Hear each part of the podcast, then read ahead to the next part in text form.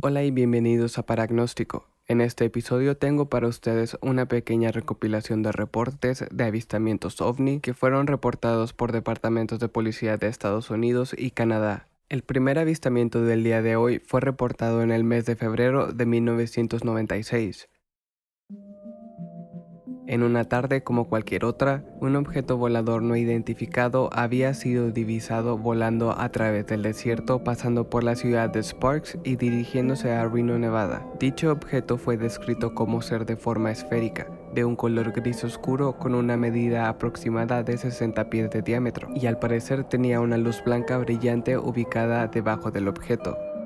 Entrando a Reno, el objeto sobrevoló el Parque Paradise, dirigiéndose al oeste por el Boulevard Odie hasta que llegó al centro de eventos ganaderos justo al norte de la Interestatal 80, a una milla del Palacio Municipal.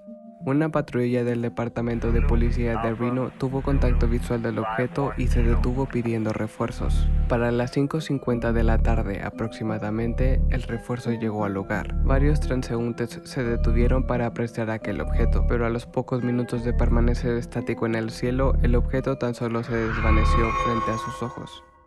El reporte termina explicando que cuando las televisoras locales reportaron acerca del incidente, lo presentaron tan solo como un simple globo climático.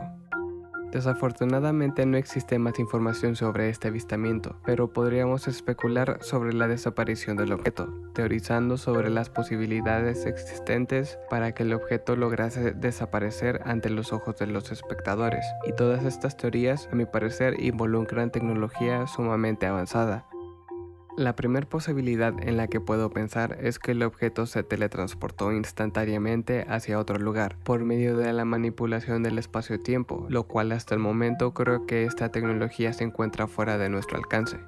La segunda posibilidad es un poco más factible y esta proviene de una tecnología que se ha venido desarrollando desde tiempo atrás en el arte de la guerra. En esta segunda posibilidad estamos hablando de que este objeto volador utilizó algún tipo de camuflaje para desaparecer. Aunque en el reporte no se describe detalladamente la forma en la que el objeto se desvaneció, se podría teorizar que dicho objeto estaba equipado con algún instrumento que le permitiría camuflajearse, ya sea reflejando y reflectando la luz a su alrededor o a través del alcance a una vibración de frecuencia mayor a la que el ojo humano alcanza a percibir, tal como los rayos ultravioletas. Pero claro, no podemos pasar por desapercibida la opción de que este objeto no sea de origen extraterrestre y tenga algún tipo de inteligencia detrás del mismo, porque pudiéramos decir que por la falta de información sobre la descripción del objeto, este bien podría ser algún tipo de descarga energética que solamente se disipó de los cielos al llegar a la ciudad, pero se cual sea la explicación, definitivamente este es un avistamiento interesante que nos hace pensar sobre todo lo que no sabemos sobre lo que pasa en nuestro universo.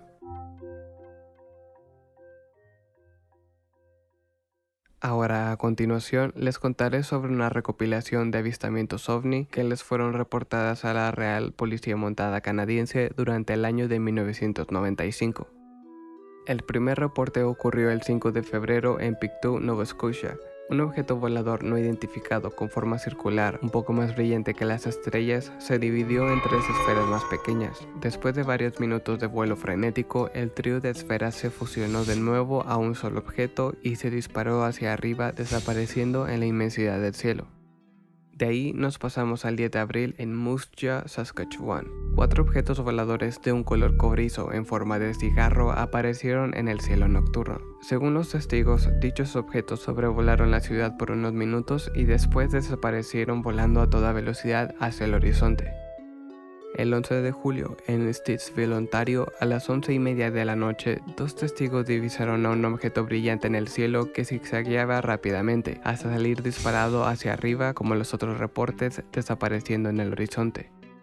Cuatro meses después, el 20 de noviembre, en Castleman, Ontario, a las 5.45 de la mañana, un hombre se encontraba manejando en camino a su trabajo, cuando frente a él se topó a un objeto con luces brillantes, volando a nivel de los árboles. De este reporte se desconoce la actividad del objeto volador.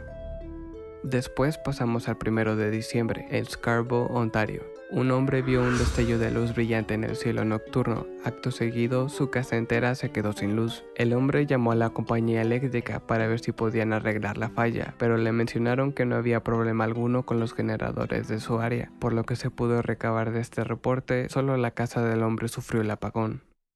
El 5 de diciembre en Metagami, Quebec, un piloto vio una luz brillante y una explosión en el cielo seguida por escombros cayendo al suelo nevado. De este incidente, dos aeronaves más corroboraron el destello de luz, pero la Policía Provincial de Quebec no dio declaraciones al respecto.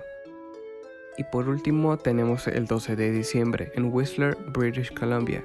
Tres amigos vieron a un objeto redondo con luces parpadeantes flotando sobre las pendientes de la montaña Blackcomb. El alguacil de la Real Policía Montada canadiense que arribó a la escena también vio el objeto, pero no hubo más declaraciones al respecto.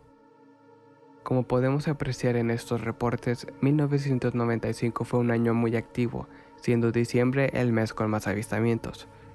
El que más me intriga es el reporte del 5 de diciembre, por el simple hecho de que me recuerda a la historia del episodio anterior, donde el piloto Mantel perdió la vida cuando perseguía un objeto volador no identificado que sobrevolaba el espacio militar aéreo. Con esto concluimos el episodio de hoy. No olviden visitar nuestra página de Facebook. Gracias por acompañarme. Nos vemos en otro episodio.